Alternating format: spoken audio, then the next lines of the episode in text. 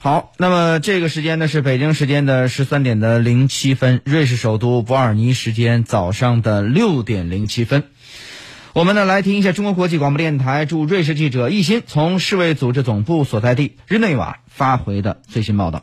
过去一周，新冠肺炎疫情在许多国家迅速蔓延。截止到十六号，中国境外的感染人数和死亡人数已经超过中国境内。全世界大约十七万四千人已经感染了这种致命的病毒。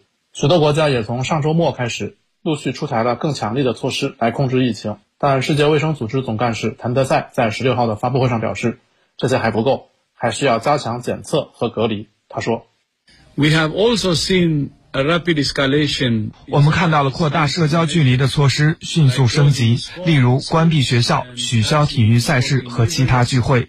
但是我们在检测、隔离以及追踪密切接触者方面，我们还没有看到措施的及时升级，而这些才是防疫响应的基础。Which is the backbone of the response？谭德赛表示，扩大社交距离可以帮助减少疾病的传播，减少自己和他人患病的风险。并使卫生系统能够应对，但仅仅靠这些措施是无法控制疫情的。预防感染和挽救生命的最有效办法是打破病毒的传播链，为此必须进行检测和隔离。他说。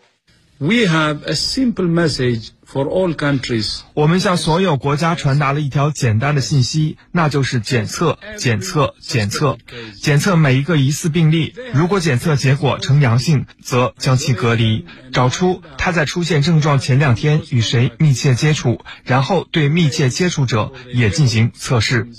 And test those people too. 谭德赛表示，检测试剂的产量每天都在增加。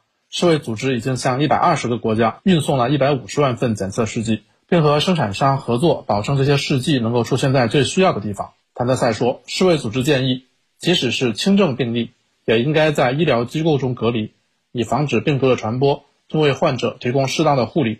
对于那些医疗资源紧张的国家，可以使用体育场馆作为临时医院来护理轻症病例。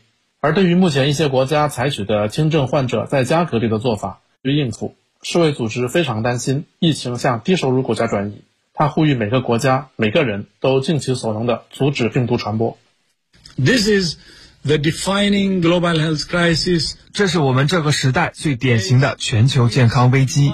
未来的几天、几周、几个月将考验我们的决心、我们对科学的信任以及我们的团结。我们在同一条船上，我们只能一起赢。所以，游戏规则是在一起。